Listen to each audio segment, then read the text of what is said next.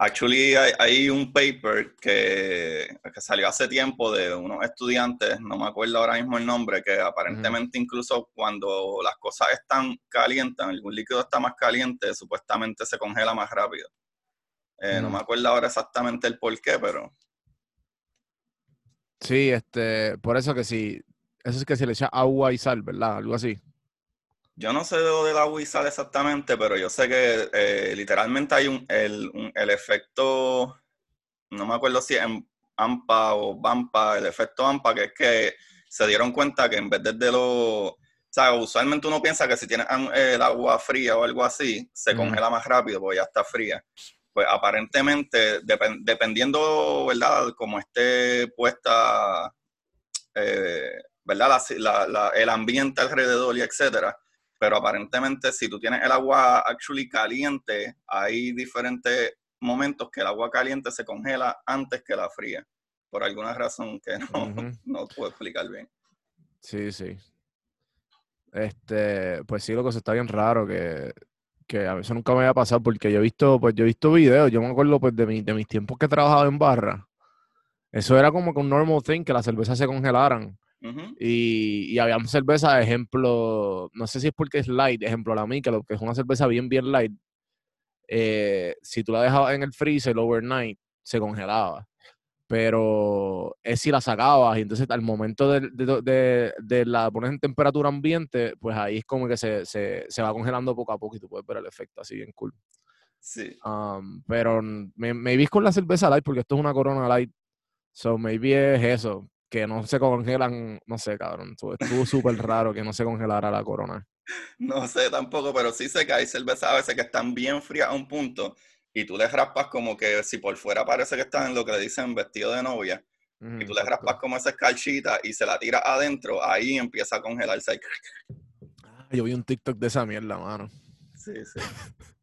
Eso está cool, eso está cool. Mira, y te tengo que dar un disclaimer. Eh, estoy, loco, estoy bien aborrecido de estar medio en la casa y pues dije, ¿sabes qué? Hoy voy a grabar en el balcón. So, estoy con el perro, o que si el perro en algún momento nos interrumpe, o si pasa algo, unas bocinas o algo, pues. Eso me fue ahí. sí, no, eso está bien porque yo tengo mis perros también. Incluso eh, mi esposa fue a llevar a mi suegra al aeropuerto y y yo estaba como que diantre que llegue ya primero, porque si llega y estamos grabando, este, los perros van a volverse locos ladrando por ahí, y va a ser un alboroto chévere. Y yo tengo perros chiquitos, los schnauzer, papi, parece, esos perros nacieron como con un, un alto parlante tan finito Sí, no, papi, yo tengo, yo tengo el German Shepherd, que estos perros se hicieron para eso, para avisar. So que loco, el, ladrido de, del te, pita el píntano, el, el, el, tímpano te lo pita bien cabrón cuando está dando al lado tuyo. Um, pero, ¿sabes que Hay, una, hay un estudio bien, bien interesante. ¿Tú sabes que, cuál es el perro más, más peligroso del Estados Unidos? El Pitbull, no se supone que. No, ese es, el perspectivamente el perro más peligroso son o los Pitbull o, los German Shepherd. Y, pues si tú te das cuenta, por cada década tenemos un, perro nuevo peligroso. Y desde, creo que en los 70 era el Doberman. Después evolucionó al, Rottweiler. Después el Pit, después en los, yo creo que en los 90 era el German Shepherd. Y por 80, 90, por, por las películas de, de, cocaína y los drug bust y todo esto, pues obviamente los K9, que son los German Shepherd, para los, creo que para los principios de los miles ya empezaron los Rottweiler y después los Pitbull. Perdón, los Pitbull, exacto.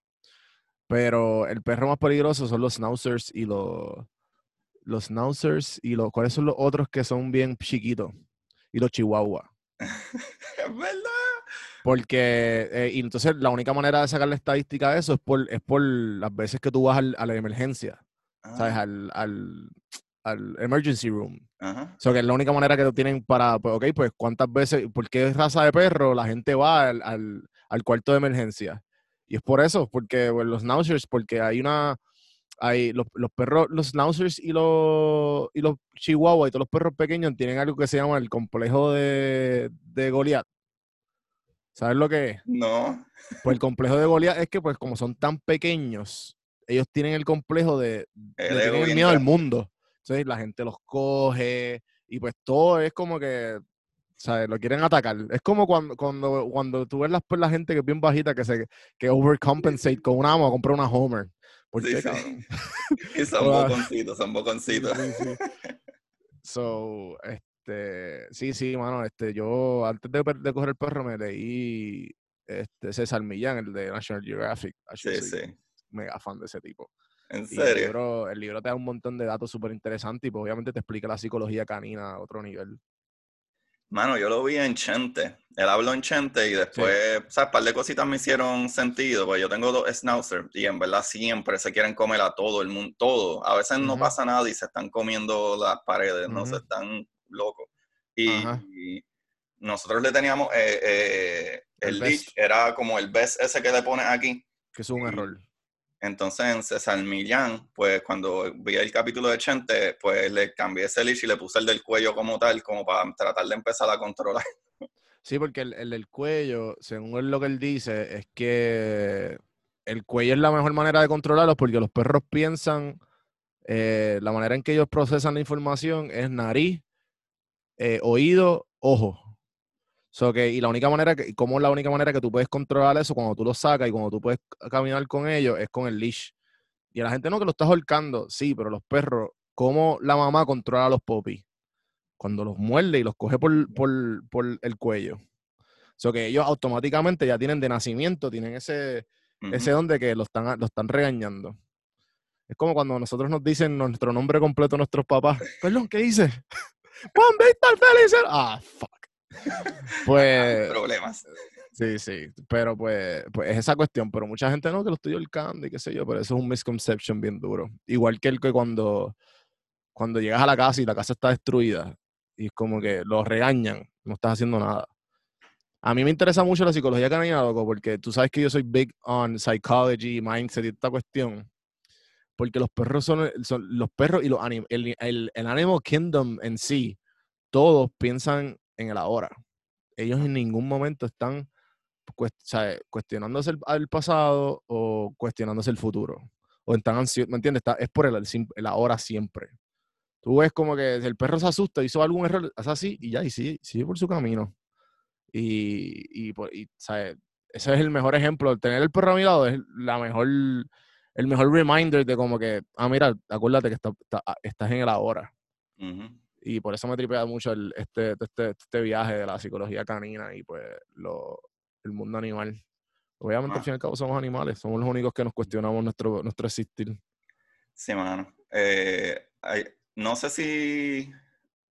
A mí me encantaría, en verdad, como que ver un par de estudios bien controlados de eso, porque por lo menos en mi experiencia, como que me he dado cuenta. Eh, si yo llego acá, si los perros me reciben bien, bien felices de la vida y me reciben bien pompeado, pues fine. Pero yo he llegado a casa y no me reciben. Y como que se van por una esquina o se meten debajo de la mesa y yo sé que rompieron algo. O sea, como que no sé entonces como cuán, cuánto será de que ellos se dan cuenta de que sí hicieron algo malo o no, si se recuerdan o no, por, por lo menos en mi caso. es, que ellos, es que los perros son de energía, mano, de como que ellos perciben cuando uno está upset. ¿Sabes? Como cuando uno se siente, si tú, si tú, si tú entras, me imagino, y tú ves que algo está mal, ellos, oh shit, ¿entiendes? Se van a esconder, te no pueden regañar. No es como que ah, hicieron algo, ¿entiendes? Bueno, eso, eso es lo que dice César y eso es lo que, me ha ayudado a mí, como que mucha, luego cuando yo estaba en Puerto Rico, la gente se acercaba a mí porque yo, yo camino a mi perro sin leash. Ahora es que yo le vengo a poner leash cuando estoy viviendo acá en Georgia. Y, y porque aquí hay leyes de leash. En Puerto Rico, so whatever, eso free for all. Tú puedes hasta dejar la mierda ahí y la gente no te dice nada. Aquí digas, aquí tú ves la gente que te mira así. y en Puerto Rico yo iba a la playa y, y la gente se me paraba, ¿ese es tu perro? Y yo, sí. ¿Qué tú hiciste? ¿No tú lo entrenaste? Y yo, yo no lo entrené, como que, porque el perro se queda alrededor mío y lo llamo y viene a donde mí. Y se queda alrededor mío. Porque hay algo que la gente no sabe, que los perros te necesitan más a ti que tú los necesitas a ellos. Cuando tú llevas un perro sin leash en la playa y se vuelve loco, pues porque, ay, ay, se va, se va. Es como que, mira, es que tiene, desde un principio, yo de suerte me leí ese libro como que antes y durante que él era Poppy. Y pues pude como que tener un perro bastante obediente y pues él tiene una filosofía bien, um, una filosofía de, perros, como que la filosofía de César Millán es um, e, e, ejercicio, obediencia y afección. Si sigues esos pasos, pues vas a tener un perro saludable y obediente y feliz. So, tú siempre, perdona que te interrumpa, so, tú siempre, eso fue, eso, ¿tú crees que eso es un, un, factor bien importante? Como que tú siempre, desde que era Poppy el perro, tú lo sacabas.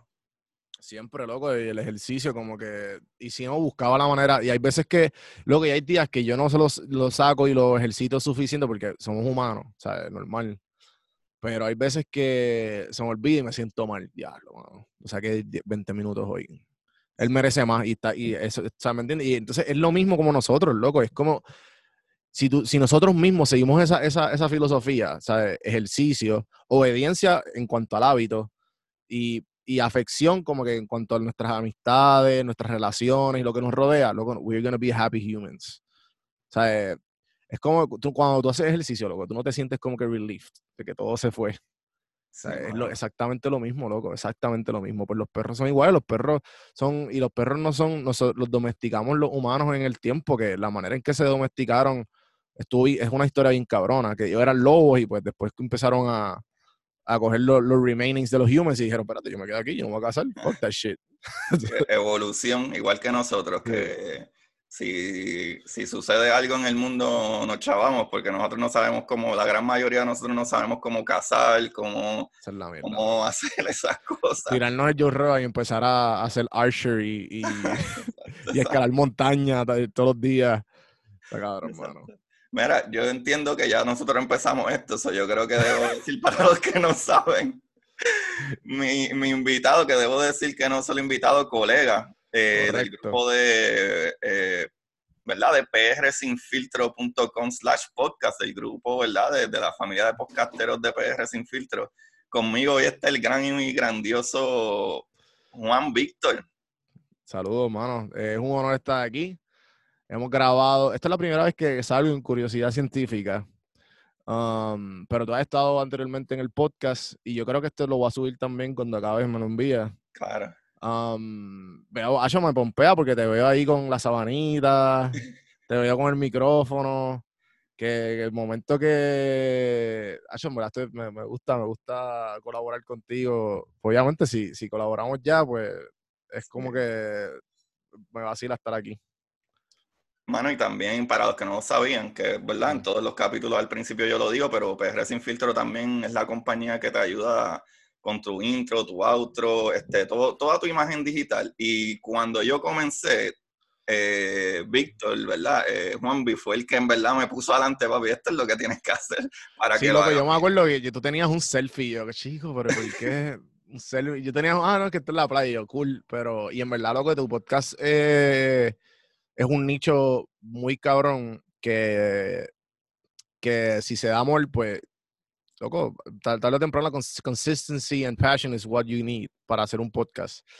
Y, y definitivamente tienes que llevar una de las cosas, si, si, si, nadie te conoce, lo más importante es calidad. Y saber que lo estás haciendo las cosas bien y el resto es como que dejarlo neutro y dejar que siga.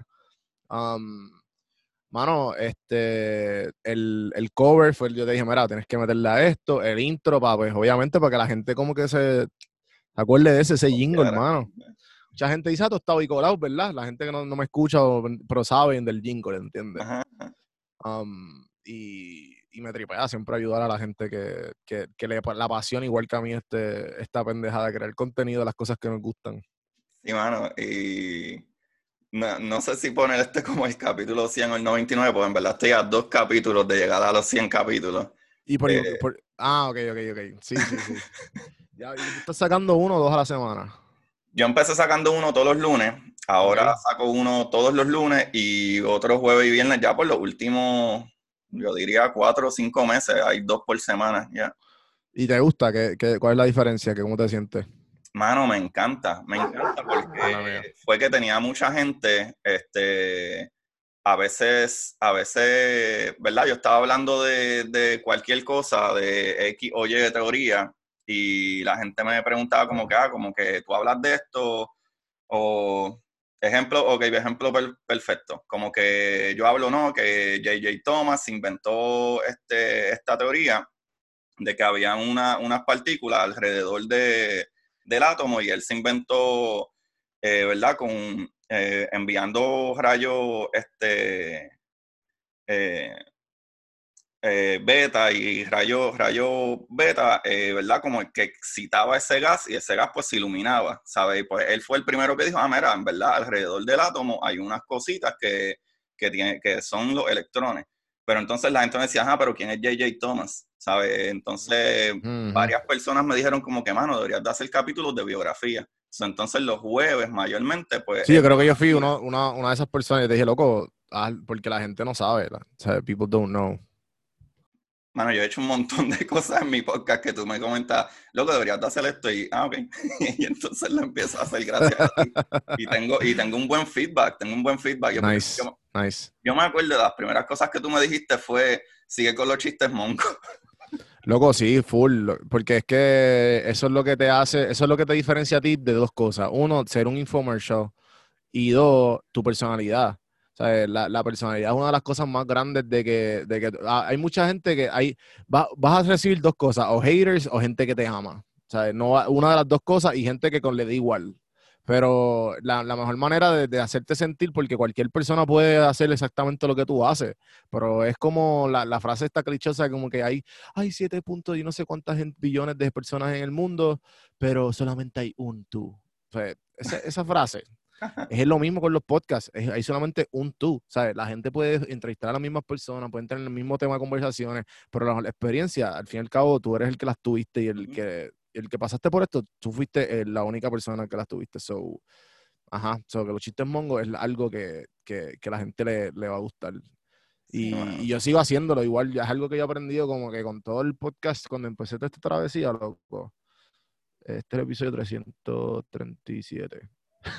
y, y cuando, me acuerdo que cuando yo estaba empezando, yo, yo dije, yo empecé a ver mucho youtuber, porque yo dije, pues, ¿cómo, pues, tú sabes, mucho, muchas de diferentes partes? Porque si te das cuenta, que lo mencionaste ahorita, y es uno de los podcasters, el podcaster más famoso de Puerto Rico, Chente. Todo el mundo que empieza es porque el molde que se conoce en Puerto Rico, a los que están escuchando fuera de Puerto Rico, es Chente y Drach. Y a mí, a mí hay veces que como que hasta ni me gusta darle pauta porque es como que la pauta la tiene y hay tanto, y hay tantos podcasts ya que es como que, mira, hay otra gente haciendo podcasts. Y yo soy, y yo, yo he colaborado con Chente un montón de veces. Eh, y, y, lo conozco. Pero a la misma vez, como que ya en la pauta la tiene. Y lamentablemente la gente, como no. Esto es algo bien normal. Y yo creo que yo le he hecho, y muchos podcasters lo han hecho, que automáticamente, si a él le funcionó, vamos a hacerlo. Es el molde que funciona para que es el molde que la gente piensa que funciona porque a él le funcionó. O la gente automáticamente va a caer en ese, en ese, en esa voz, ¿entiendes? Ah, no, porque él hizo esto, va a, va a funcionar. Pero poco a poco tú vas moldeándote mientras tú vas exponiéndote y haciendo cosas diferentes en la teoría, la teoría todo el mundo la tiene, pero nadie lo el, cuando la experiencia toca la teoría es que tú vas moldeándote a, a tener tu propia voz y por eso es que como que, mira, stick with the things that you own, tú eres la única persona que lo hace, por eso es que los chistes y te dije, loco, sigue haciéndolo porque that's you, ¿me entiendes? Y, el hecho de que tú te rías tú mismo, que tú te tripees tú mismo, todas estas cosas, o estas son cosas que uno, que la gente le tú caes mejor a la gente. Porque si no, loco, sea, vas a sonar bien douche. Yo tengo un comentario, loco, un review en mi podcast que nunca me voy a olvidar eh, como que decía, ah, lo empecé a escuchar y se escuchaba bien prepotente. Pero después de como el 60 episodio, de como el episodio científico, le volví a dar el chance y me encanta, me encanta la evolución y me encanta yo no sé qué. Y yo como que, wow, ¿sabes? es súper honesta la tipa, Y yo, ok, cool, ¿sabes? Nítido. So, este, no, pero en verdad me alegra que, que todo lo que, lo que, lo que ha lo que has logrado hacer, ¿me entiendes? Con el podcast y lo que estás haciendo, porque el, formato es necesario en nuestra, y especialmente en Puerto Rico más todavía. Sí, mano, yo creo que no.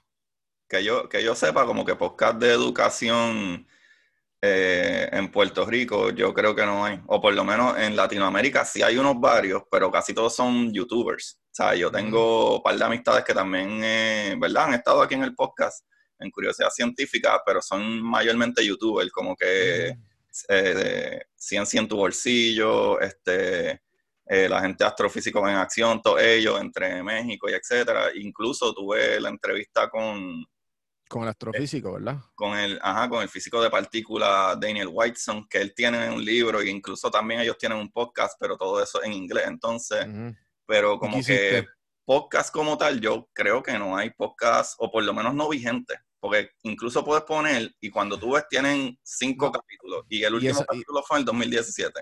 Loco, y esa es la cuestión, que, que si, si tienen la semilla, y eso es, es, lo que te estoy diciendo, que la semilla de consistencia es lo que te va a llevar al éxito, no matter what. Eh, o sea, no sé si viste The Last Dance, loco, que yo creo que tú y yo hablamos de esto por el día. Sí, lo de Michael Jordan, ¿verdad? Loco, eh, eh, esa es la receta del éxito. O sea, la receta del éxito es consistencia y trabajo duro. Y, y fuck everything else. Si tú quieres llegar a lo que... just choose something and, do it. Y, y, y a todos estos podcasts que tú estás mencionando, que solamente tienen 5, 6, 7 episodios, a toda la gente que me pide ayuda de podcast, yo le digo lo mismo. Mira, hay un estudio que, no, que no, estoy, no estoy seguro dónde lo leí ahora mismo, fue un artículo que decía que hay un average de, todos los podcasts que empiezan, el average de los podcasts de que se, del, el, donde se estancan es el episodio 8. Mm. después del episodio 8, ejemplo, el otro día, loco, me escribieron que a mí, que esto lo decía mucho, eh, yo creo que Chente, cuando yo lo consumía, y cuando, cuando estaba empezando, que mucha gente le escribía, no, que quiero empezar un blog, quiero empezar esto, lo otro. Y él decía como que, mira, yo no te voy a dar una entrevista si no tienes por lo menos 50 episodios. Y yo como que empezando el podcast decía, diablo, pero qué, como sangano y no sé qué, porque bla, bla, bla. Pero, pero después de yo hacer tanto contenido por mucho tiempo, entendía como que, y, y, después de ese artículo igual lo mismo, del episodio 8, que, que hay gente que se cansa, loco, y como tú dices, ah, no, que no son, no son vigentes, porque lo hacen, tienen la idea, excelente, qué sé yo qué, y de momento, boom, paran y ese es el problema de mucha gente bien talentosa en Puerto Rico que no tienen la fórmula de la consistencia. O sea, si tienen la consistencia, loco, todo el mundo va a llegar al éxito no matter what si tú tienes si eres consistente. Lo que pasa es que uno le llega más temprano que a otro. Lo que pasa es que la gente piensa que, la única manera de ser eh, vigente o, famoso es con la mierda esta de, de ride the wave de, de, la viralidad. Y es como que sí, loco, puede hacer un par de videos virales, pero... Y la gente que conozco que hace videos virales, no son, hay gente no los reconoce. La gente sabe nada más por, la gente no sabe quiénes son ellos, son lo, el contenido viral que ellos, ah, ¿me entiendes? Como que no es, no es tan personal. Cuando tú te vas por la ruta de consistencia, los reidores, los seguidores que tú tienes son, te conocen a ti, te conocen tus chistes mongo y te conocen, ¿me entiendes? Es una ruta totalmente diferente. Y, y pues es eso, mano, que la consistencia es la clave para tú para, para, para tú lograr lo que, lo, que, lo que tú quieras, mano, sinceramente. Mano, eso está súper chévere porque eh, de las cosas principales por la que yo quería traerte al podcast, que pues, obviamente es curiosidad científica, es por la parte psicológica. Y la gente, para los que no lo saben, ya tú llevas, si no me equivoco, casi 200 capítulos corridos, ¿verdad? Tienes como 180 y algo capítulos already. Porque hace un par de tiempo tenías como 160 y pico. En verdad no sé, son 100... Sí, sí. Desde, febrero 17 estoy haciendo podcast. Por eso que lleva, lleva mínimo, mínimo, lleva sobre 160 capítulos sin parar. Y la gran mayor parte de esos capítulos, o muchos de ellos, 189. es la motivación, inspiración y, y, y, ¿verdad? Como que un mensaje positivo día a día y a veces incluso de cosas que no son tan pop, tú, tú lo cambias a una manera como que, ah, maybe esto es lo que quiere decir, ¿sabes? Y como el ayer de, de, Viva, el Perreo. ese, me tomó trabajo, ese medio posible más que yo, más trabajo que me ha dado, loco. Sí, pero es que también tú editas en video también, ¿sabes? Que, que tú, vas, tú estás hablando y, y salen los pop-ups de las palabras y las frases y incluso como que un celular, un guayeteo ahí. sí, luego tratando de hacerlo, eh, tratar de hacer lo que la gente no quiere escuchar mainstream. Y, y, y, crucé una frase de Freddy Nietzsche, eh, con, con Joel y Randy. So, eso me tripió. Sea, yo no sabía cómo, okay, cómo puedo, y, yo pensando, y cómo carajo cruzo, porque eso es lo que estoy haciendo una vez a la semana. Dije, voy a coger una frase de reggaetón de mainstream, porque la única manera, porque me monetiza. recientemente abrí la, al fin, cabrón, después de dos años, toda la semana haciendo contenido para YouTube, llegué a los mil. Loco, YouTube es tan difícil. ¿Llegaste a dos mil suscriptores? A los mil, sí, llegué. Llegué hace como un mes atrás, mano.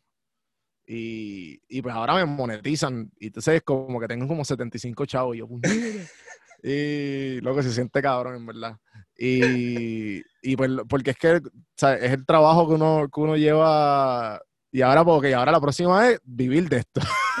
Exacto. y, y, no hay, y no hay fecha de, como que no, no, no pienso parar, ¿entiendes? Como que esto es el maratón y punto. Hasta que, hasta que lo logre y que, que eso, se, sea, eso es como una, como ingreso pasivo. Eso va, eso es capital que estoy creando por el futuro para, para, para mí. Mano, y entonces eso, eso es súper interesante y, y, entonces a eso voy. ¿Qué, qué tú Digo, yo tengo una idea porque hemos hablado sin, sin número de veces, pero obviamente eh, para los que nos escuchan, eh, ¿cuál fue tu proceso? ¿Cómo tú comenzaste ese proceso de, de esa salud mental que a todos nos pasa también? Como que de vez en cuando nos levantamos como que de hoy no es mi día, pero durante el día uno va haciendo una que otra cosa, pero con todo y eso, tú no te desenfocas 100%, ¿sabes? al punto de que tú llevas dos años, hay días buenos, hay días malos, incluso sé que hay cosas personales que te han pasado. Y, hemos hablado de eso también, de los días malos y bueno, sí. Eh, bueno, es que yo vi un texto hace un montón de tiempo y creo que fue con el momento de empezar el podcast y fue lo que me ayudó a ser consistente. Eh, lo que estábamos hablando de, de la psicología de César Millán, de la filosofía de, de, ejercicio, obediencia y, y, afección, pues ahora, hablando de eso, pues, pues es algo que, que a mí lo, lo más, ese TikTok que vi era de, de, la creación de los hábitos, como tú crear cualquier hábito en 30 días. Y es básicamente ese título, o sea, es este tipo que hace un TikTok y él hace, y él mismo se pone en experimento y el, y el experimento era bien, bien sangano. Él dice, quiero parar de comer dulce y parar de tomar azúcar por 30 días. Y dice que en los primeros dos, las primeras dos semanas fueron horribles, horribles, horribles, horribles. Después la tercera fue un poquito laid back y después ya para la 27 no le interesaba más comer dulce. Y él dijo, espérate, ¿qué pasa si yo hago esto con hábitos buenos y hábitos malos? O sea, eliminación de hábitos malos y, y añadiendo hábitos buenos. Después empezó con la Coca-Cola, que le gustaba mucha Coca-Cola. Luego después empezó a escribir journaling. Y después empezó pues hasta que hasta que hizo el texto que pues tarde o temprano, la creación de hábitos es tú haciendo un, algo, pues, proponerte hacer algo 30 días y después lo haces automático. Y pues eso para mí fue, fue el podcasting. Para mí empezó así, porque va a ser un voy a buscar dos personas una semana y no tenía y también el tiempo libre que tenía en el momento el momento yo llego de María, eh, estaba viviendo en, el, sofá de mi hermano, mi hermano me abrió las puertas, um, tenía muchas conexiones que estaban ahí eh, y me, enteré de, la aplicación de, Anchor y pues ya tenía esta, me picaba la vena para hacer contenido porque yo tenía PR sin filtro y obviamente estando en Atlanta yo no puedo correr el PR sin filtro, que era básicamente un, un blog de turismo interno. Yo dije, yo quiero hacer algo para mí, yo siempre quiero hacer un canal de motivación. Y el pana mío, me acuerdo que yo trabajo en un banco con un panel, me decía, ¿tú te acuerdas cuando tú y yo hablábamos en, estando, cambiando cheques de, de, pero tú no quieres hacer algo para ti, hablamos de lo de PR sin filtro. Y hermano, siempre me ha gustado esta, esta, este viaje de Don Juan del Campo porque hacer algo como algo bien motivacional. Y de motivación, autoayuda y esta cuestión, porque es algo que a mí me tripea.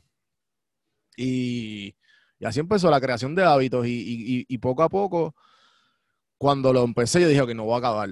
Y después, ya, pues déjame hacer dos episodios. Después una vez hice cinco episodios una vez semana. Y después este me, me, fui encontrando con gente que lo hacía como que todos los días.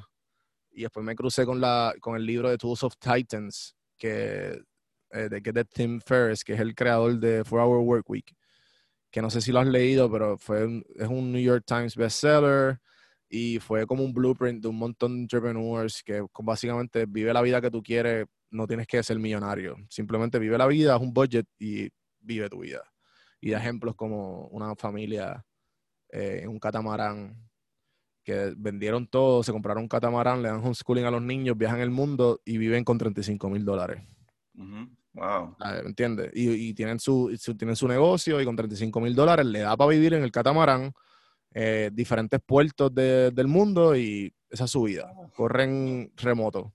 Y pues el libro empieza así con un montón de ejemplos y un montón de, de, de blueprints de cómo tú manejar tu tiempo, cómo tú decir no y un par de cositas. Y pues Tools of Titans es, es él hablando sobre pues el podcasting y él habla algo que es el, hay algo que se llama, yo no sé si yo te lo he compartido, pero se llama A Thousand True Fans. Y pues esta, esta carta yo creo que es de Kevin Kelly, si no me equivoco. Y es un essay de como cuatro o cinco páginas, él explicando que la manera que tú puedes vivir de tu pasión es creando mil fans. Si tú creas mil fans reales, reales, loco, que consuman tu producto y todo lo que tú saques, ¿sabes? Tú vas a estar bien, ¿sabes? Multiplica mil por lo que sea. Si sacas un libro de 20 pesos, multiplica mil, 20 por mil. ¿Entiendes? Si sacas un show eh, y la gente te lo compra, si, ¿me entiendes? Si sacas una taza, cosas así. Y, y, te, lo, lo, puedo poner abajo el, el, link y lo puedes poner, te lo puedo enviar para que lo, creo que lo encuentras rápido. Thousand True Fans, PDF y te sale. Y pues y pues de ahí empezó la consistencia. Y mi meta, mi meta hoy día y 100 días, ejemplo, cuando yo me levanto y pongo ese episodio, eh, ahora mismo son 200 personas religiosas que le dan play todos los días al podcast. Mi meta es llegar a ese 200 a 1000. Si yo tengo 1000 daily downloads por episodio, tengo 1000 true fans. Y ahora es como que a ver cómo puedo este, poco a poco ir dándole valor a la misma vez haciendo dinero. Porque tampoco, también no quiero no quiero vender humo, ¿sabes? Quiero vender valor. Sí. Y pues esa es la meta. Y ese es el, y ese, y esa meta no la, no la ha tenido, no se me ha borrado. He tenido un montón de subes y bajas que hemos hablado de esto. Y hay veces que no quiero grabar. Hay veces que yo digo, ay, ¿para qué, cabrón? Hay veces que estoy aburrido y digo, ¿sabes qué? Voy a, voy a crear contenido, pero voy a crear un contenido sin yo tener que hacer mucho y voy a poner diferentes libros de audiobooks y son un montón de notas y, episodios de YouTube y cosas así que yo simplemente digo, ah, mira, hoy les quiero presentar esto, tomen. Y le doy recording. Es un poco lazy de mi parte, pero igual siento que estoy dando valor. Y pues, y estoy creando contenido, ¿entiendes? Porque lo, I just put it out there. Y, y no, el contenido no es mío, pero le doy la, o sea, doy, doy lo, ¿cómo se dice? Le doy la pauta. Mira, lo encontré aquí, esto es esto, escúchenlo y disfrútenlo. Mano, eso, eso? está súper bien. A, a, lo mejor tú ni te das cuenta muchas veces, pero eh, un ejemplo de eso fue uno de los días que yo estoy escuchando uno de tus capítulos y te escribo, como que, de antemano, este, esto que presentaste me gustó un montón. ¿Sabes? Como que a mí me, me gustan muchos de ellos, pero tú sabes que hay ciertas cosas que, dependiendo de lo que tú estás pasando al momento, como que te dan literalmente como, adiante, eso fue para mí. Y me acuerdo que para que tú veas el valor de lo que tú haces eh, y, y, el poder que tiene la psicología, el cerebro, que me acuerdo que yo te escribí, yo te texté contra Juan Vipan, tal cosa, tal cosa, este capítulo estuvo brutal, y tú me dijiste como que en serio, no quedó porquería, porque yo lo hice como que sin ganas, es como que wow, en serio, o sea, que días que a lo mejor tú no la estás pasando tan mal, tú le haces el día mejor a otra persona y ni siquiera te das cuenta, ¿sabes? El valor psicológico... Loco, tú sabes que eso tiene un nombre, eso tiene un nombre, eso se llama... Eso, eh, cuando tú haces algo y tú no le das valor a lo que tú hiciste, pero otra persona le, le cambió la vida. Se llama el Lollipop Effect. Nunca El Lollipop Effect trata de eso mismo, este, de tú eh, tener un poquito más en, conciencia, que está un poco mezclado con el Imposter Syndrome.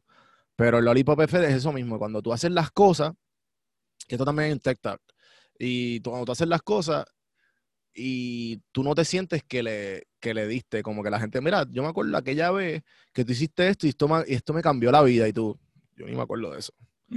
es, eso. Y, y, pues, en verdad que, bueno, no sé, hay veces que yo digo como que si que busco, encuentro el contenido, lo hago, pero es que no sé si te pasa, pero hay veces que tú estás hablando con una pared, o que son mensajes como que te cambian la perspectiva de todo. Y por eso hay veces que yo tiro mucho call to action para la gente, como que mira, escríbanme, tiren las calificaciones en el podcast, porque si no hay dinero, te estoy dando contenido gratis, dame una calificación, dame un share, dame lo que sea, porque eso es lo que nos ayuda a tú y a mí, ¿me entiendes? a, saber que estamos, que lo que estamos haciendo que nos gusta, le está gustando a la gente que lo, estamos haciendo para, ¿entiendes? Sí, bueno, nosotros hacemos muchísimo, bueno, no, no solo diría muchísimo, nosotros hacemos todo el trabajo de gratis. ¿Sabes? Y a fin de cuentas, todo el trabajo de gratis, si hay gente que te, ¿verdad? Que te envían o, compañías que te, te, contactan para que, oye, pero literalmente nosotros hacemos esto por amor al arte, ¿sabes? Y el arte en específico es algo que no se paga lo suficientemente bien y tú tienes que poner muchas, muchas, muchas horas de trabajo antes de ni siquiera ver esos 70 centavos que tienes en YouTube guardados, ¿sabes? Y para eso hay que tener, creo que, que, ¿verdad? Que hay que volver a mencionar, ¿sabes? Esa salud mental de, de uno decir, ok, ¿sabes? Me comprometo eh, y lo voy a hacer y pues que sea lo que sea. Y en el caso tuyo, no solo eso, sino que lo haces todos los días. O sea, tú eres como un programa de radio que también sale el sábado y el domingo. ¿Sabes? Está bien al garete. Y la motivación es algo que se va súper rápido. La motivación, tú te motivas súper rápido con cualquier cosa, pero de la misma manera se te va. Y... Sí, es eufórico. como digo, perdón, este... Sí, que, que, es temporero, mano, todo la motivación. Y por eso es que yo como que sí, me, eh, me, me gusta motivar, pero hay veces que yo como que yo, yo, yo saco el contenido eh, dependiendo de cómo me esté sintiendo o lo que, o lo que quiera decir. hay veces que, hay veces que hasta me desahogo, loco, con, con cosas que veo yo. Y pero, entonces, y esa es la cuestión, porque hay veces que me miro al espejo y digo, yo no quiero hacer esto personal.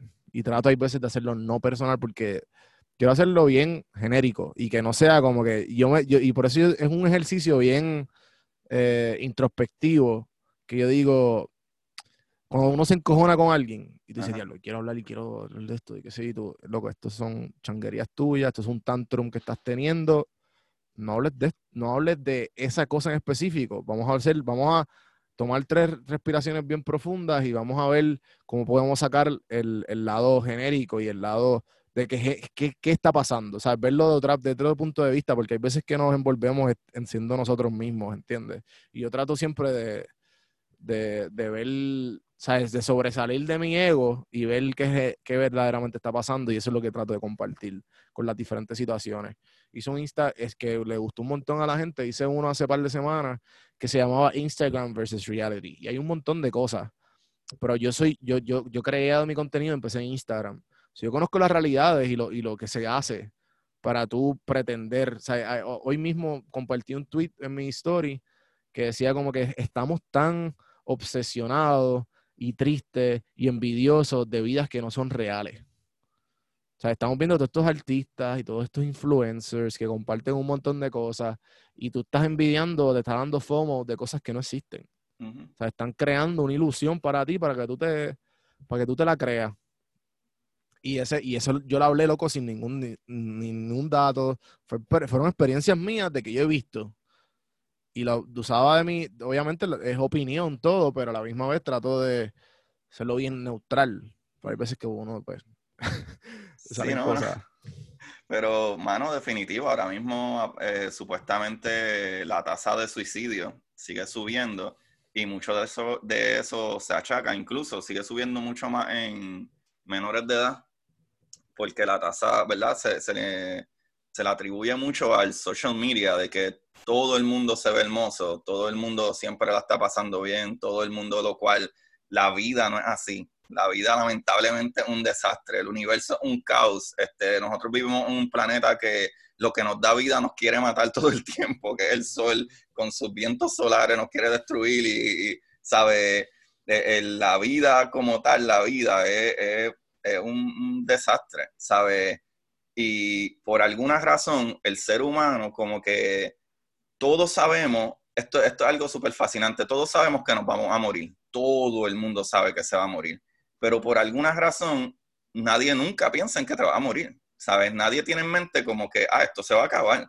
Hasta que tú estás literalmente enfermo o en verdad está, te sucedió un accidente, es que uno piensa, ah, diantre, sí me puedo morir, pero es que tú sabes que te vas a morir. Porque no sé qué sucede en, en el cerebro humano que nosotros nunca internalizamos que mano, somos bien frágiles, ¿sabes? Nosotros somos una de las especies más débiles del mundo. nosotros cogemos un pedazo de, papel y nos cortamos. ¿Sabes? Hay, hay, animales allá afuera que nosotros lo, que, ¿verdad? Lo que decimos que es por inteligencia, ¿verdad? Porque pudimos crear este, bunkers y, casas y techos y estructuras para protegernos y traemos la comida, ¿verdad? Eh, ya procesada dentro de, un ambiente controlado. Pero la realidad es que eh, si por X o Y razón sucediera que el cableado eléctrico, e, el grid, el power se fuera completamente, ¿quién va a ir allá afuera a tratar de quitarle un, venado en contra de un oso? Que, que una bofeta de un oso le parte las costillas a un elk, que es un animal gigante, ¿sabe? Por alguna razón, nosotros nos sentimos eh, como empowered y y no, no sé qué, no sé qué psicológicamente que los humanos somos bien egoístas al momento de ver nuestra perspectiva individual. Nuestra mortalidad. Y eso es algo bien raro. Sí, loco, el, yo he hablado mucho de esto en el podcast de, y creo que el, libro en la cual eh, habla mucho sobre esto se llama, los griegos hacían mucho algo que se llamaba el death meditation. Y es la meditación sobre la mortalidad de uno. Entonces, todas las mañanas y eh, te levantas a pensar que, y, te hace esta, esta pregunta. ¿Qué pasaría si las personas más que yo amo ahora mismo mueren? ¿Cómo tú te sentirías? ¿Qué harías diferente? Imagínate que ahora mismo se, van se mueren mañana. ¿Qué tú harías hoy? Y pues eso te pone en perspectiva un montón de cosas. Te pone en perspectiva qué realmente importa. Ahora mismo estaba escuchando la biografía de Kevin Hart. Kevin Hart tuvo, y él estuvo como un mediator porque sacó un libro hace poco. Y, y, y salió en Joe Rogan, Tim Ferriss y un montón de podcasts más. Y, y, pues él recientemente ahora le está dando duro a esto porque en el año pasado tuvo un accidente de carro, casi se pierde se, creo que se, fracturó algo en la espalda baja, tuvo que pasar por terapia y ahora el tipo es como, el tipo era un workaholic duro. Luego tú veías a Kevin Hart en todas las películas, tú lo veías haciendo estadios de stand-up comedy y ahora eh, pues está hablando sobre como el, la importancia de la familia y cuán, como que mira, yo soy un animal, a mí me encanta, yo soy un robot, pero hasta las tres yo trabajo ahora de tres al, adelante es mi familia. Mi familia va primero, porque yo estaba en esa cama de hospital y en esa cama lo único que me importó en ese momento era mi hijo, mi hermano y mi esposa. Más nadie. Y eso es lo, que realmente importó en ese momento. A mi, a mi recuperación fue eso. No fue el dinero que tengo, no fue las películas que hice, no fue nada. Fue eso fue lo que tenía en la mente. Y son cosas que ahora mismo, loco, algo que yo estoy acá viviendo, eh, yo llamo ahora a mi mamá todos los días y le hablo, hablo, de mi vida, algo que yo no hacía hace cinco años atrás. Ah. ¿Entiendes? Cosas así que, yo no yo hacía y punto. Es como que. Y, y, hay veces que hasta uno mismo, las relaciones que uno tiene de familia y de amistades, que uno piensa van a estar el resto de su vida. Cabrón, tú, tú eres mayor que yo. Yo soy, yo tengo 28. Y hay veces que yo digo como que ya, ya está en la etapa de mi edad yo no sé si, me imagino que te pasó ya, pero ya está en la etapa de mi edad que las personas con quien yo paso el tiempo son las personas que van a estar el resto de mi vida aquí. Si yo estoy pasando el tiempo contigo ahora, es porque tú vas a estar el resto de mi vida aquí, te estamos creando una relación para algo. Porque de qué, ¿sabes? ¿De qué vale algo temporero? ¿De qué vale el chisme? ¿De qué vale esto? ¿Sabes? ¿Entiendes? Como que no, no hay por qué crear algo que no, que no sea duradero. Es lo mismo con las inversiones. ¿Por qué no, nos velamos la cuenta de banco? ¿Cuánto interés ha recaudado? ¿Cuánto porcentaje me va a dar para atrás? Pero no, no velamos nuestras propias emociones y cuán, y cuán, eh, y cuán bien uno se siente con las diferentes relaciones de amistades, noviazgos, de todo. O sea, de todo tipo de relación. Y, no, le prestamos atención a la, la gente, no presta atención en eso, loco. Y es algo que deberíamos estar más conscientes, el tipo de, tipo de relaciones que creemos, que creamos. Sí, mano. Wow, eso está súper, súper fuerte. A veces a mí me da un poquito de congoja con mi mai, porque mi mamá vive todavía en Puerto Rico. Bueno, y mis hermanos viven allá. Pero pues después la llamo y se me quitan las ganas. Pero... ¿Qué diría Freud? mentira, mentira. sí, no, no, pero a, me, da, me da un poquito de congoja porque ella sí es bastante mayor. Y, incluso ahora mismo que está pasando esto, pues tú sabes, como que a veces yo pienso como que, wow, mami está ahí y uno la llama y a veces lo que hace es que a ver si qué sé yo, pero cuando no estoy hablando con ella pienso como que, wow, mano, eh, ¿qué, ¿qué, sucedería? Por, ¿Verdad? Si de momento me llama mi hermana y me dice, mira, le pasó algo a mami, como que me da, me da un poquito de, de, ah. cosas. ¿Sabes? Y creo que eso, como que uno sigue viviendo el día a día y la vida y tienes trabajo y tienes esto y tienes eh, amistades de trabajo, amistades de, de, whatever, y a veces uno no, o sea, no se enfoca en que de momento tu mamá te llama y te dice, mira, estás bien, porque hace como tres semanas que no sé de ti, y uno es como que, wow, pasaron tres semanas, yo ni me di cuenta que pasaron tres semanas y yo no sé nada de mi mamá. ¿sabes? Sí, son cosas, y, y también en la, en la relación que uno tenemos con nuestros padres, eh, no sé si te pasa, pero yo me di cuenta de esto recientemente que cuando todo está bien con mami, loco, cuando yo estoy en una relación buena, todo alrededor mío va bien. O sea, cuando todo está alrededor, como que cuando estás bien con la gente que tú quieres, cuando de momento peleaste con alguien que verdaderamente es wow, es como que te estresa todo. Todo es, tienes, sea, Por lo menos yo, yo estoy hablando de mí, no sé, no sé las otras personas. Pero es algo que yo me he dado cuenta que cuando yo estoy bien con todo el mundo, con la gente que quiero, todo va súper bien. No, o sea, no tengo ningún momento baja, tengo ganas de hacer ejercicio, tengo ganas de grabar podcast, tengo ganas de editar, tengo ganas de hacer todo, cabrón. Tengo ganas de hablar con todo el mundo, ¿me entiendes? Tengo ganas de escuchar música, ¿sabes? La, la, vida va bien. Cuando no va algo mal con alguien que uno quiere, uno sabe que está ahí, es como que, ¿qué, qué, qué es esto? ¿Qué es esto? Este, ¿Qué quiero hacer? Déjame hacer ejercicio, déjame hacer, ¿sabes? Uno empujándose para sentirse un poquito mejor. Pero pues, es el truco de la vida, loco. O sea, eh, eh, eh, tú manejarlo subes y bajas. Después que tú lo sepas manejar, tú estás bien. Mano, eso está súper chévere. Otra cosa que también quería hablar contigo, pues yo sé que tú eres bien pro meditación. Y aparte de la meditación, también ejercicio. Yo sé que tú le metes al CrossFit también y, y todas esas cositas. Y yo creo que fisiológicamente, nosotros los humanos nos hemos, ¿verdad? Como ya hablamos, que nos hemos alejado un poquito de nuestra naturaleza humana, de que somos animales, y a veces muchos perdemos ese, ese, ese enfoque. Y, por ejemplo, eh, es súper cool cuando uno está medio down o no quiere hacer algo y de momento dice, ah, olvídate, déjame salir y correr 40 minutos. Y cuando vieras para atrás, como que te sientes mejor y te das ganas como que, ok, pues contra, logré hacer eso, déjame entonces sentarme a terminar este trabajo y terminas ese trabajo y te das cuenta como que, ah, wow, qué chévere, porque mira, ya hice esas dos cosas, o contra el día no me fue tan mal y como que tu mood va cambiando.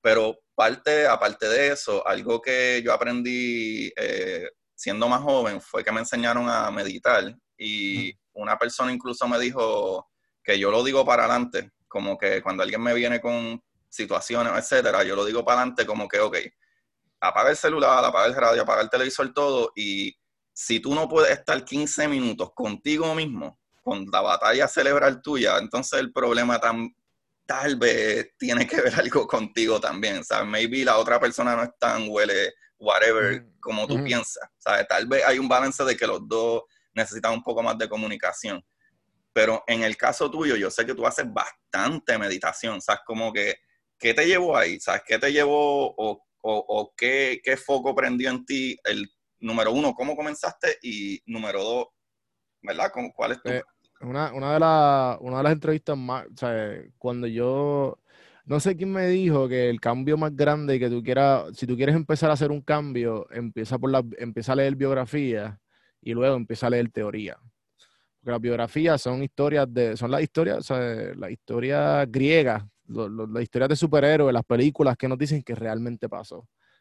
Um, son todas estas biografías, todo el mundo tiene una, una persona que le inspira en algo. Y pues, una de las primeras biografías que yo leí fue la de Arnold Schwarzenegger. Y pues a mí me estuvo bien interesante y muy poca gente sabe, sí, que él antes de llegar a ser movie star y antes de ser, él ya era millonario. O sea, él ya era rico. Él era, eh, él era, él fue six time Mr. Olympia. Y el six time Mr. Olympia, él fue, él se, él migró de Alemania de, Alemania a Estados Unidos para, para subir su sueño de bodybuilder. Y sabía que, pues, obviamente, los bodybuilders no hacían dinero. O sea, que alguien le dijo algo de real estate. O sea, que él ya tenía un edificio y que era una compañía de construcción. Y en esa compañía de construcción, ese edificio pagó su vida y su dieta, claramente. Y, y, empezó a hacer clases de, actuación. En todo esto, creo, en, ese, en ese, en ese de leyendo sobre su vida, él dice en una parte que uno de los momentos más trascendentales de él fue este, haciendo meditación por un año completo. Cuando él aprendió a hacer meditación por un año completo, él en esa meditación, él, no la volvió a utilizar más nunca. O sea que él ya cuando esa práctica, la misma práctica y lo que dijeron de, ti,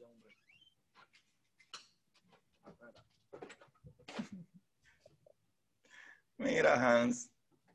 Eh, lo, mismo, lo, mismo que, lo mismo que tú dijiste de los 15 minutos, eso se quedó toda tu vida. A mí se me quedó que él, dijo que, que después que tú tengas la meditación, de que tú aprendas los principios de la meditación, tú lo puedes aplicar en todo tipo de, cosas en tu vida. Y pues yo siempre quise meditar. Y pues pasó María y yo siempre me, ponía, me, proponía a todos, no, voy a aprender, voy a leer esto, voy a hacer esto, voy a hacer lo otro. Y cuando ya estaba aburrido, en el sofá de mi hermano y no sé qué, y me acuerdo que dije, pues déjame empezar a escuchar más los podcasts que me gustan, hacer las cosas que yo no hacía usualmente antes porque estaba distraído o bebiendo, o jangueando, saliendo, o haciendo, o trabajando, o whatever. Y cuando llegué aquí empecé a hacer todo eso y una de las cosas que, con que me crucé fue el otro TikTok que fue de Andy Pudicom, que es el founder de Headspace, la aplicación.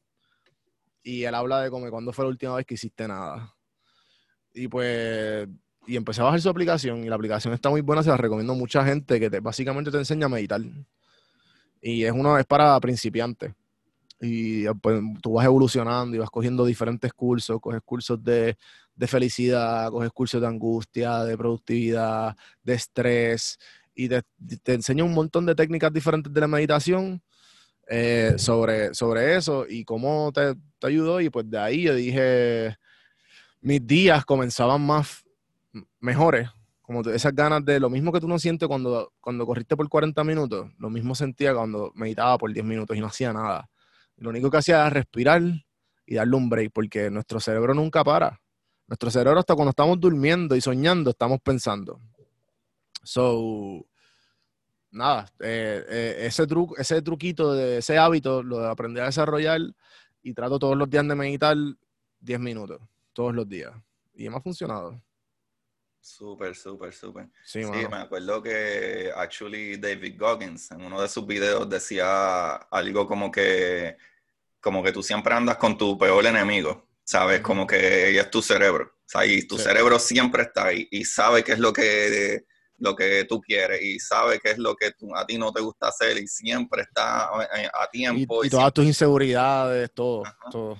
El, ¿Cómo es el, el accountability meter? Exacto, exacto, exacto. Ah, ¿verdad? Sí, del libro mismo del que él dice el accountability meter. De, tener todas las cosas en el espejo, las cosas que tienes que hacer y si no las has visto, pues, tienes que hacerlo. Si no lo has hecho, tienes que hacerlo.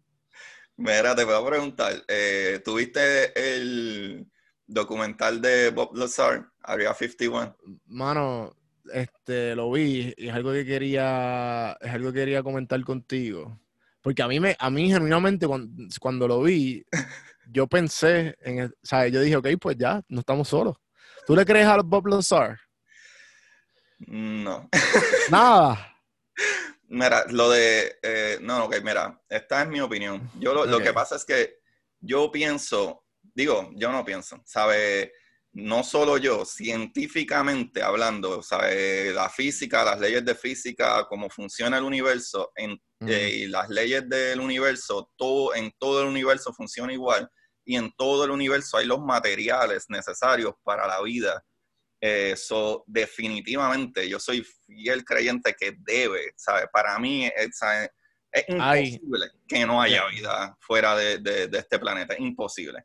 Pero eh, no estoy tan seguro de que ya nos hayan visitado alienígenas por, y te voy a dar la las razones por qué y después, entonces tú me dices si cambié tu opinión o no. Ok. ok. Primero, primero, nosotros aquí en la Tierra, nosotros tenemos eh, una tecnología súper brillante. Mira, tú y yo, tú estás allá en Atlanta, yo estoy acá en St. Pete y estamos hablando como si estuviéramos frente a frente. Tenemos celulares que están súper avanzados, son súper rápidos, todas esas cosas. Tenemos cohetes que van al espacio, tenemos naves espaciales, tenemos gente viviendo en el espacio, ¿sabes? Ahora mismo. Pero con todo y todo esos avances científicos, nosotros, eh, hay una imposibilidad física que es el peso. ¿Sabe? Y el espacio es gigantesco, o sea, es ridículamente gigantesco. Si tú te pones a pensar demasiado en cómo funciona el universo y cómo es el espacio, e incluso hasta nuestro sistema solar, es ridículamente grande. O nosotros no somos nada en el universo. ¿Sabe? La gente que aprende del universo, tu ego se lo va, a perder el ego, porque es ridículamente inmenso. Ahora mismo la nave que más lejos ha llegado a mayor velocidad que tenemos es el Voyager 1, es la única nave que ha salido de, nuestro sistema solar y lleva más de 40 años. Y básicamente ahora es que vino a salir del sistema solar. La estrella más cercana, la estrella más cercana a nosotros, ¿verdad? Ese sistema, de, eh, eh, eh, ese sistema solar más cercano a nosotros se llama Alpha Centauri. Alpha Centauri queda a cuatro años de distancia de nosotros, o cuatro años y pico, a la velocidad de la luz. O sea que la velocidad de la luz tú tuvieras que viajar 300 mil kilómetros por segundo para llegar allá en sobre un poco más de cuatro años. O, ¿verdad? En, tipo americano, 186 mil millas por segundo. Así es la velocidad de la luz. Nosotros no viajamos más de como, I don't know, como 300 eh, millas por hora, una cosa así. Este, o, no, sí, los, los, récords son, los récords son de los top vehicles de estos, de bullet cars, que son como, yo creo que cuánto, 400, 500 millas, I'm not sure. Eso es algo que podemos googlear. Por eso, y, pero eso es la Tierra, eso es la Tierra. En el espacio nosotros podemos llegar a, a, miles de millas, pero por hora. ¿sabes? No por mm. segundo, por hora. ¿sabes? Podemos viajar, las mismas naves espaciales a veces van a 20 y pico de mil de millas por hora, una ridiculez treinta y pico de mil de millas por hora, súper rapidísimo, en el vacío del espacio allá. Pero, ¿qué pasa? Hablando de eso, esa es la estrella más cerca, la más cercana. Fuera de ahí, las estrellas siguen estando mucho más lejos todavía. Y nosotros no solo nuestra galaxia inmensa, que para cruzar la galaxia de punto A a punto B de la galaxia nos tomaría eh, eh, 100.000 años luz para cruzar de un punto a otro de nuestra galaxia. So, para unos seres eh, interestelares, ¿verdad? Otro, otros seres vivos, número uno, primero tendrían que no solo ser seres vivos, sino ser seres inteligentes. No solo ser seres inteligentes, sino tener un conocimiento de física que nosotros no tenemos, que puede ser, puede ser probable. La probabilidad de que nosotros no entendemos o tenemos eh, física incompleta son muchas, hay muchas probabilidades. Número, eh, eh, whatever, se me olvidó el número que voy. No solo eso, sino que tiene que ser avanzadamente tecnológico. Eh, Eso no, no solo eh, eh, ¿verdad? ser inteligente, sino súper avanzadamente tecnológico. Y qué casualidad que siempre que nos visitan gente que puede viajar interestelarmente, se estrellan en el mundo. Siendo, siendo tipos que saben cómo viajar en el espacio a la velocidad de la luz o encontraron la manera de hacer un hoyo de gusano o tienen algún sistema antigravedad que pueden simple y sencillamente eh, eh, correr por la tela del espacio de la nada. Y nosotros somos una estrellita ridículamente común, que somos una estrella eh, solita en una esquina de uno de los brazos del, del, Milky Way. No somos ni siquiera algo especial en el centro ni nada, ¿sabes? ¿Cuáles son las posibilidades de que dijeron, ah, mira, ahí es que vamos, que ahí hay unos boricuas que están brutales, ¿sabes? Es bien poca el chance. Y no tiene pruebas reales. Ajá, sí, sí, sí. No, pero... O sea, sí, yo estoy de acuerdo 100% contigo, pero eh, él, pone... Tú, que tú piensas que él es un con artist. Puede ser verdad, mano. Es que esa es la cuestión de la ciencia. Porque es que la cuestión es que, ¿sabes?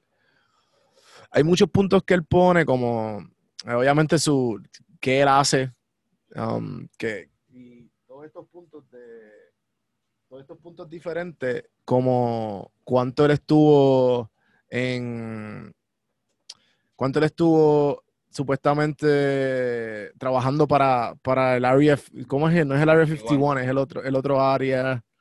Eh, y, dice muchas cosas que, que cuadran o me pusieron a dudar por el simple hecho de que como que la esta, esta pregunta, que hasta en el episodio que yo vi de Joe Rogan y Neil deGrasse, que Joe Rogan le pregunta a Neil deGrasse, y que hasta yo, Neil deGrasse como que se puso medio arisco, cuando Joe le empezó a preguntar, ah, pero todo el mundo sabe la fórmula de la gravedad, pero nadie sabe qué es la gravedad. Ajá eso me explotó la cabeza, cabrón. Yo como que, ¿what? Sí. Eso está, brutal, eso está brutal. Eh, mano, el problema principal con la gravedad eh, es, el problema principal con la gravedad es que nosotros tenemos, o por lo menos la física que nosotros entendemos, son las cuatro fuerzas, ¿verdad? La electromagnética, la nuclear fuerte, la nuclear débil y la gravedad. Pues todas las otras fuerzas trabajan con una partícula que podemos ver y, crean esa otra, eh, esa otra fuerza pero la gravedad no, vemos partículas. Eh, de acuerdo a la gravedad newtoniana o la física de Newton, eh, la gravedad es algo que un, objeto atrae otro objeto, no importa lo que sea. Y la gravedad de Einstein, la relativa, es que la, es que la gravedad es una tela en el espacio que dobla el espacio y si hay algo pesado y tú pones algo aquí y hay algo pesado doblando el espacio, pues ese otro objeto cae en ese objeto pesado. La cuestión con eso, y especialmente Bob Lazar, es que en aquel tiempo, es algo que a mí me pareció súper curioso, pero es que el tipo sí es un duro, o sea, él es un experto en, lo que hace, y si no me equivoco, él hasta trabaja en, en, en eso, ingeniería, el tipo es un duro, es un ingeniero de, o sea, el tipo la verdad está súper brutal, pero para aquel tiempo él, él, hablaba hasta de ondas gravitacionales, y eso fue que en el ochenta y pico, algo así, setenta y pico, eh, Sí, porque hay algo que he, was right, ¿verdad? Ajá, y and he was right. Entonces todo el mundo habla. Que no existía hasta, no se descubrió hasta los otros días, algo así, ¿verdad? Ajá, hasta los otros días, en 2015, si no me equivoco, fue que vimos las primeras ondas eh, o olas gravitacionales, ¿sabes? Pero ¿qué sucede? La gente que no entiende bien dice como que, wow, eso está súper espectacular, como él supo esto y de momento apareció, pero ¿qué sucede? En la, en la teoría de la relatividad, del 1915, eh, eh, en 1905 primero y después en 1915 salió la, la, general. Eh, Einstein habla de esto. Einstein habla de que hay ondas gravitacionales. Que si tú eres un duro, que si tú eres un duro, tú podías leer la teoría y pues estar de acuerdo con la teoría. Es como el string theory. Ajá. Que no está aprobada, pero es una teoría. Ajá, exacto. Y eso, esa, es la, esa es la cuestión. Por ejemplo, Mano, es que yo te hablo después de eso, pero porque algo que no te puedo decir al público todavía, algo que viene que está bien chévere. Pero, eh, anyway, vamos a decir, vamos a decir de que hay alguien por ahí tratando de inventar una teoría de la gravedad. Pero, este, um, ¿qué sucede? Desde esos tiempos, todo el mundo, todos los científicos saben y, y muchas otras eh, eh, cosas científicas salen basado en parte de la teoría de la relatividad de Einstein, que él, él dijo, él predijo que deberían de haber hoyos negros y se encontraron hoyos negros en 2019, le tiraron foto a uno. Él predijo lo de las ondas gravitacionales, ¿sabe? Él predijo cómo el movimiento de planetas alrededor de objetos masivos, etcétera. Todo eso está escrito desde 1900, ¿sabes? Desde el principio del siglo XX. ¿Qué sucede? Si tú simple y sencillamente estudias eso o eres ingeniero o qué sé yo, tú vas a saber esas cosas. Se suena súper eh, maravilloso cuando lo dicen por primera vez como que no, que si hay unas ondas gravitacionales. Por ejemplo, él habló incluso, él habló incluso del el material 115, que es un elemento 115. Y, Esa es la otra que él también... Exacto, pues los otros días lo hicieron, pero no es tampoco nada, nada súper nuevo de que nosotros podemos crear nuevos elementos añadiendo, añadiendo número al núcleo, o sea, número de protones en el núcleo nosotros tenemos seis, siete o sabrá Dios si más diferentes elementos que no se crearon naturalmente en, la estrella, ¿sabes? Que nosotros Sí, porque supuestamente dicen que una de las razones por que lo están buscando es porque él se quedó con parte del elemento 115. Ah, ok, ok, ok. Sí, sí, sí. En verdad, en verdad está, lo que digo es que mi opinión es que no sé si en verdad habrán llegado alienígenas acá o no, o si a lo mejor sí, pasaron, pasaron en un tiempo que todavía nosotros no teníamos tecnología suficiente o a lo mejor la era de piedra, no sé, o qué sé yo, o a lo mejor para los egipcios, porque todavía sigue siendo un misterio cómo es que las pirámides se hicieron. Sí, exacto. No hay, no, hay, no hay cantidad de esclavos que hubiesen, que hubiesen hecho algo tan perfecto, la simetría, todo, todo. Sí, hay, un montón de preguntas sin, sin resolver. Por eso digo que mi opinión es que no sé si habrán venido para acá ya o no, pero definitivamente debe de haber vida extraterrestre. O sea, todos los materiales están allá afuera en el universo, todo, todo. so. sí, yo, mira, yo no creo ni en la luz eléctrica, loco. A menos que me, la bombilla prenda y es que yo diga, ah, mira, hay electricidad. so, so, hasta que no haya, hasta que no me vean, mm, como dicen que hasta que no sangre, es que yo diga que hay sangre, pues ahí pero yo no creo en nada hasta que lo vea. Ok. Puede ser, es que... Pero igual, loco, pero es que es el primer, porque yo he visto un par de documentales de, de alienígenas y, y estos documentales de alienígenas como que todos son muy, siempre hay una conspiración envuelta, obvio, porque siempre hay algo que nos quiere esconder el gobierno, que yo no sé qué, y siempre hay algo escondido, pero esta es la primera que yo veo y a los que no lo han visto se los recomiendo. Y ustedes sean los jueces, sea, ustedes cuestionenlo ustedes mismos.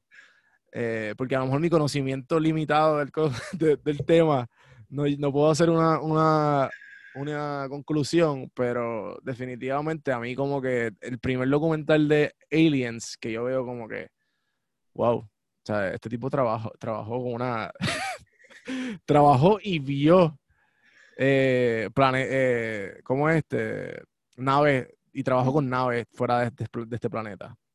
Pero esa, esa, es la cuestión también. Eh, hay incluso científicos, físicos que yo he escuchado hablar que, que han mencionado sobre él como que él decía que también había estudiado en MIT, este, que si tenía Ajá, y no hay nada. como que no hay pruebas de nada, no hay pruebas de que él trabajó en tal sitio, entonces todo es como que, ah, claro, porque eso es lo que el gobierno te quiere esconder y por eso es que te bloquearon tu vida. Entonces en el documental también te dicen como que gente que estudió con él, sí, él estuvo en mi clase, pero no sale.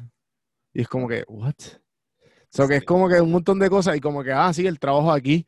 Yo fui el vecino, yo lo vi, pero no hay prueba de que él estuvo ahí. Como que todo lo quieren borrar, es como que otra conspiración más. Definitivamente, eh, a mí me encantaría, lo que a mí me encantaría hablar con físicos eh, eh, alienígenas. Ese sería mi sueño. En verdad, si ellos vienen acá y dicen, ah, como que nos vamos a comer de almuerzo, digo, espérate, espérate, espérate. Yo estoy bien con que me coma, pero explícame cómo tú llegaste aquí, cómo tú... Mátame. ¿Qué tú hiciste? ¿Cómo tú navegas con antimateria o, o qué? Porque esa es otra, otra teoría que no se sabe, ¿sabes? La antimateria, que, si la materia atrae, pero la antimateria, eh, ¿verdad? Eh, reject, eh, maybe se pueda... Pero explícame como si tuviera cinco años. ¿Qué es la antimateria? La antimateria, ok, la antimateria es, o sea, nosotros estamos hechos de materia, o le llamamos materia a lo que estamos hechos. Okay. Podríamos igual estar hechos de antimateria. La diferencia es que de lo que estamos hechos dijimos que ah, esto es materia, esto es tactible. Pues eh, hace un par de años, este científico hizo un cálculo de cómo funcionan eh, eh, ¿verdad? las partículas, como que las diferentes cargas X, Y, y se dio cuenta como que adiante esto debería funcionar igual, al contrario, si lo viéramos las cargas, como que el electrón es de carga negativa, el, el protón es de carga positiva, por eso se atraen.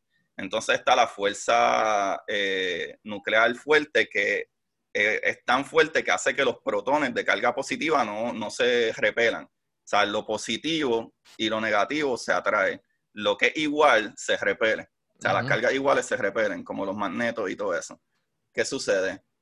Eh, como para el 2012, si no me equivoco, nosotros logramos crear en el colisionador de partículas antimateria. O sea, se logró ver por primera vez y nosotros creamos antimateria todo el tiempo ahora por chaval. La cuestión es que la antimateria no se lleva con la materia. Y, por mm. ejemplo, en colisiones de partículas virtuales, lo que sucede es que se crea una partícula eh, de antimateria que en vez de ser un electrón es un positrón, porque entonces la carga es positiva de ese electrón de antimateria y con el, con el electrón que es negativo y se unen y crean una, una explosión. O sea, la, antimateria y la materia no se pueden unir porque se destruyen. Y, eso, eso se hace aquí en el mundo ahora mismo, eso es cierto 100%. Pero ¿qué pasa? Hay una idea de que, que si podemos contener antimateria, lo cual nosotros eh, eh, eh, logramos aguantar la antimateria como por 20 minutos antes que se destruyera, porque es bien difícil tú aguantarla. O sea, se puede tratar de, de aguantar maybe en un contenedor eh, ¿verdad? De magneto para tratar de que se mantenga firme en el centro o algo. Pero es bien difícil porque a la que toca materia regular se aniquila, se destruye.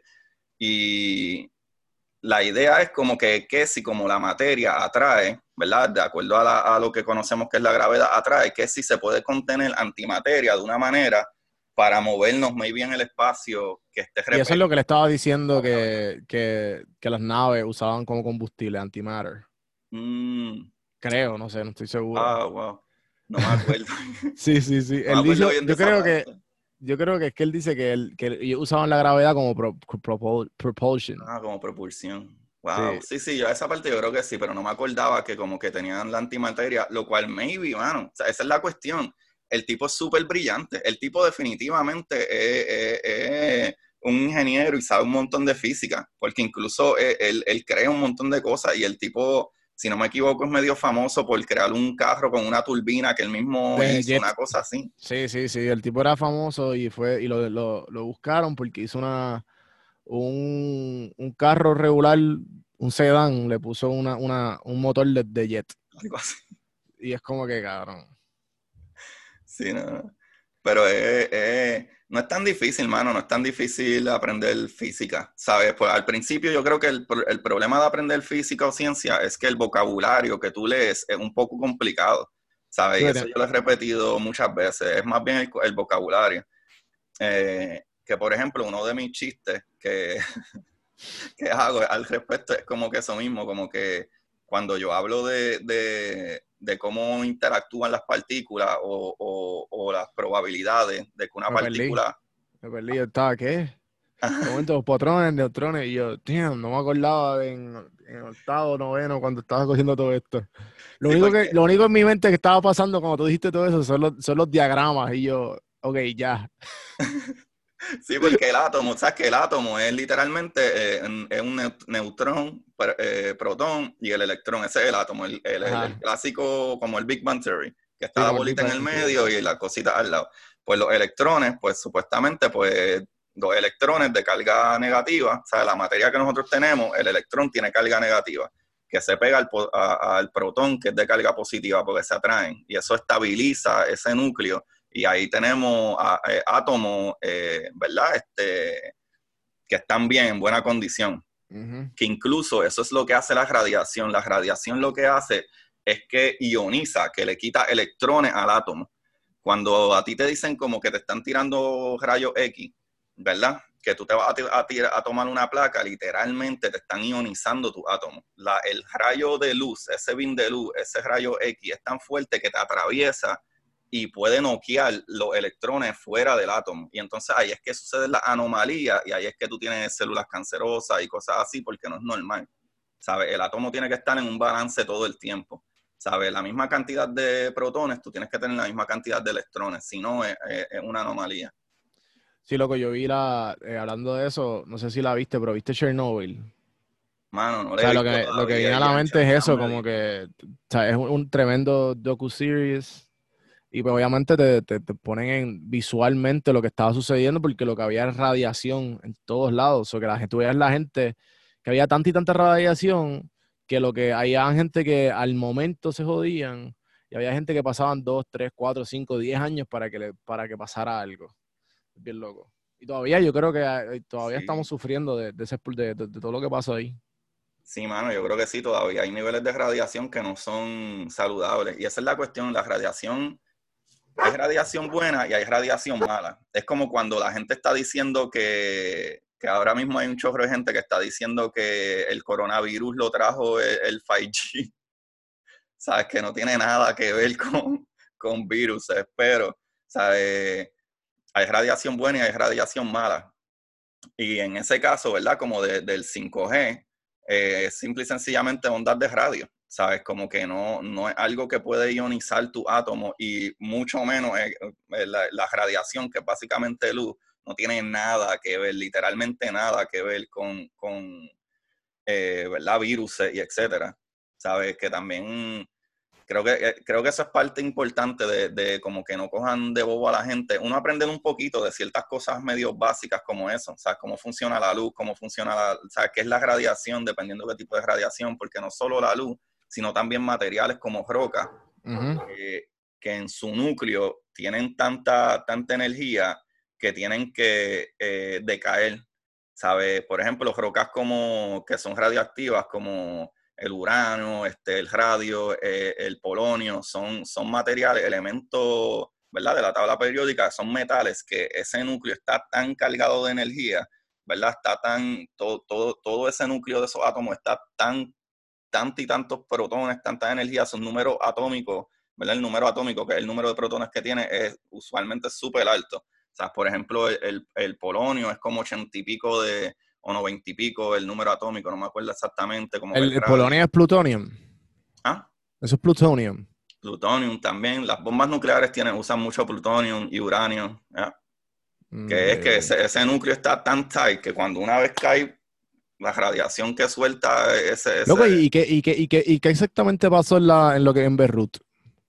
Mano, yo estaba leyendo y supuestamente es que ellos tenían guardado este... Um, ni, como 250 mil eh, toneladas de material que literalmente es, explosivo. Y ellos eran una compañía de, de fireworks, supuestamente. fireworks. Pero yo de verdad... Eso, eso está bien fishy, ¿verdad? Cuando tener tanto, es como que mm, esa explosión de que, que, tú haces, vender, vender petardos, loco. porque tú tienes material de hacer bomba en un. ¿sabes? Digo, los petardos y eso son bombas, básicamente. Bombas, exacto, sí. Pero el material que tú tenías no se utiliza en ningún petardo. Ajá. Eso es material para hacer bombas y explosivos eh, como de terrorismo. Eso está bien mm, weird. Sí, ¿verdad?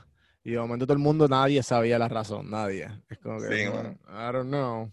Yo escuché en The Grayson, en The Grayson, este, eh, Mr. Tonita, él explicó que supuestamente ellos habían el gobierno o la compañía, no sé, no me acuerdo ahora quién fue, que dijo de que supuestamente lo habían confiscado de un cargamento ilegal de terroristas y lo habían dejado ahí almacenado y como que se le... Ay, se lo dieron a esa compañía. I don't know. Yo no sé. Eso está bien fishy. Super fishy, mano, bien cabrón. Sí, sí. Sí, mano. Pero, pero, no, mano, y, todo este science talk, este, este hablar de ciencia, Um, yo no sé si tú has visto, ¿sabes quiénes son Key and Peele? Um, los comediantes. Ellos son como que muchos sketches. Ellos fueron los que tomaron la posición después de Dave Chappelle en Comedy Central. ok, ya, ya, ya. Um, so, ellos tienen un sketch que, que ponen todo este talk, todo este aula de ciencia, matemática eh, y estudios sociales, todo esto acá, todas las academias, básicamente, las ponen, el sketch empieza como si fuera ESPN, pero si fueran como que lo, ¿sabes? Porque ESPN es bien emocionante, tú entras y las luces y te ponen los jugadores ahí en unas luces, en un, en un, green screen bien brutal y te ponen los stats del jugador de juega fútbol, cuánto, cuántos tiros tiene, todo eso. Entonces el, el sketch básicamente lo que presenta es qué pasaría si viviéramos en un mundo que fuera al revés, si le hubiera la atención a los maestros, a los científicos, a los doctores. Ah, tiene tres precios Nobel. ¿Sabes? Como que ese, ese hype, si existieran ese tipo de personas. Y pues es eso, loco, porque yo pienso que está como que bien. Eh, cuando, se empieza a hablar de, esto bien, bien, bien al grano, mucha gente se pierde, se hace un 8. Yo soy uno de ellos, yo soy uno de ellos. Yo como que, espérate, ¿qué? Bueno, es que, hay que hacerlo funny, o sea, yo creo que hay que hacerlo eh, desde que yo soy chamaquito, a mí nunca, bueno, en high school tuve un maestro de biología que estaba brutal y yo me enchulé de la biología en aquel tiempo, yo te lo había dicho la otra vez. Pero como que esto es algo súper cool, ¿sabes? Como que la manera de enseñarlo, eh, ¿sabes? Todo, en toda la escuela, no solo ciencia, como que el proceso de, de, educación es bien vago, es bien, ok, esto es lo que van a hacer, van a aprender esto, le han sentado el capítulo y me tienen que escribir un no sé qué Y es como que la gente, ah, wow, primero, ¿sabes por qué no primero tratamos de enseñarle de antes, mira qué cool está esto. Tú sabes que la luz viaja a 300 mil kilómetros por segundo. Tú sabes lo rápido que es eso. Wow, brutal. O, ah, mira, la, combustión. Tú sabes que tú puedes este, este, enviar un, jet, ¿verdad? De propulsión que podemos hacer aquí. Y, por ejemplo, eso se hace químicamente y tú coges una, una Santac y coges eh, eh, vinagre y pasta de diente y lo mezclas y, de momento sale en propulsión eh, la botella de agua, lo que sea. Como que como que, ah, mira, eso sucede por eso. Ah, y, y ¿por qué salió la presión? Salió por esto y esto. Ah, y, y, y ¿por qué cuando tú te estás echando papitas eh, o te vas a echar ketchup en las papas, por qué el ketchup sale así? Ah, porque hay la diferencia entre líquido newtoniano, los líquidos que fluyen de una manera y otro, y no sé, como que buscar la manera de hacerlo chistoso. Como... Claro, para que, y memorable también. Ajá. Porque si se queda memorable y si hay una experiencia en eso, pues la gente lo va, lo, tú lo vas a recordar con, por, siempre. Ajá. Yo tengo un chiste del capítulo que yo digo eso, o sea, como que yo explico cómo se miden la, lo, ¿verdad? las probabilidades de las partículas que giren hacia arriba o hacia abajo, ¿verdad? Spin up o spin down. Pero eso es al observar la partícula. So, antes de tú observar la partícula, como la partícula está en, ¿verdad? Como quien dice en su elemento, por ponerlo así, pues no se sabe para dónde gira, pero no tiene contacto con nada fuera del observador. Pues al tú observarlo, tú sabes que esa partícula, ah, mira, hizo un spin-up. Pues ya sabemos que la partícula e, e, es, un spin-up. Pues el no observarlo, la partícula está en coherencia. Al observarlo, la partícula está en decoherencia. O sea que de coherencia es que esté en contacto con el exterior, tanto con el medidor como el observador, con todo, porque nosotros también estamos hechos de partículas y todas esas cosas. Mm. ¿Qué sucede?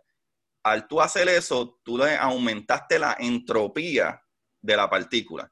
Y la palabra entropía, ah, ¿qué es eso? La entropía no es otra cosa que desorden. Pues. Mm. Desordenaste el, el flujo natural de la partícula. Exacto, pues en el universo cada vez más y cada vez más hay más entropía del momento que el universo comenzó a donde estamos hoy, porque ahora todas las partículas y todas las cosas que se crean se siguen uniendo y la entropía y la energía sigue subiendo y hay más entropía, o sea, hay más, de, hay más desorden. Pues, ¿qué pasa? Pues yo digo el, el, chiste de como que, ah, pues entonces mami no es que era maniática, es que ella era una física buscando la entropía en mi habitación, ¿sabes? Entonces, pues cosas tontas que la gente es como, ah, de ahora en adelante ellos se van a acordar, ah, ok, sí, porque entropía es desorden, no, es, es un ah. revolú y ya, ¿sabes? Pues... Seguro, la vamos a acordar, sé lo que es. la entropía. Exacto. How to, how to look smarter in, in normal conversations. Exacto, exacto. Big, I know words, I know big words. exacto. Contra Juan yo lo pasan súper bien. Eh, en verdad, esto está súper bueno, esto está súper bueno. Usualmente en, en, ¿verdad? en mis capítulos, yo trato de traer un libro al final del capítulo o alguna recomendación, no tienen que ser libros.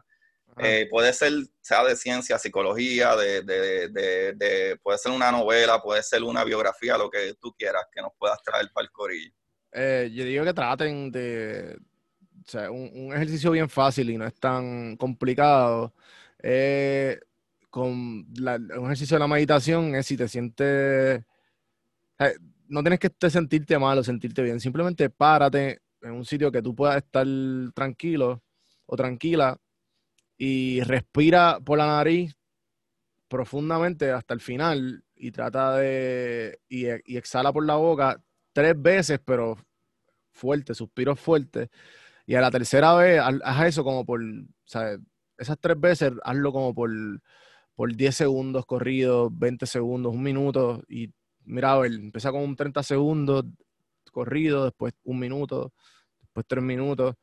Trata de hacerlo hasta que tú te sientas, ya con eso, tú, hasta tu mood cambia totalmente. Yo creo que esa es la mejor recomendación que yo puedo dejarle a todo el mundo y siempre que... Y la, mucha gente takes for granted hay gente que lo necesita más, hay gente que no lo necesita, pero hay gente que si lo hace, vas a sentir la diferencia, no matter what. Sí, ¿no? Y te sientes eh, mejor, ¿sabes? todo lo que sea para tú ser mejor o sentirte mejor is always good. So, yeah, definitivo, definitivo. Corillo, ¿Dónde te podemos conseguir, don Juan del Campo? Eh, todas las plataformas, don Juan del Campo. Mi nombre es Juan, Juan Víctor o Juanmi, como ustedes quieren, cafemanopodcast.com. Ahí puedes conseguir este podcast, Curiosidad Científica, Café en Mano, El Pocket, eh, Mamacitas Down to Earth y todavía estamos ahí viendo los que estén interesados en unirse a la, a la red de podcast que nos escriban para ver cómo podemos asistirles. Y nada, estamos en YouTube, suscríbanse, estamos en todas las plataformas de audio y Agustín, gracias. Mano, y recuerden, paguenle un cafecito, brother. Vayan allí y le pagan un café a don Juan del Campo, no sean macetas. y ahora más que estamos desempleados por el COVID, así que... Mira para allá, más ahora, más todavía, que no, les cuesta nada, no les cuesta nada. A veces gastamos cinco pesos en cualquier tontería, pagarle un café y díganse, díganle ahí que se lo envían de parte de Agustín. Porque yo soy otro pelado y no se lo puedo pagar. Estamos. Corillo, se me cuidan. Eh, aquí le habla Agustín Valenzuela, su host. Recuerden buscarme en Curiosidad Científica Podcast en Instagram y pues todas mis demás redes con mi nombre regular, Agustín Valenzuela. Recuerden buscar la manera de aprender que más le divierta. Chequeamos, Corillo.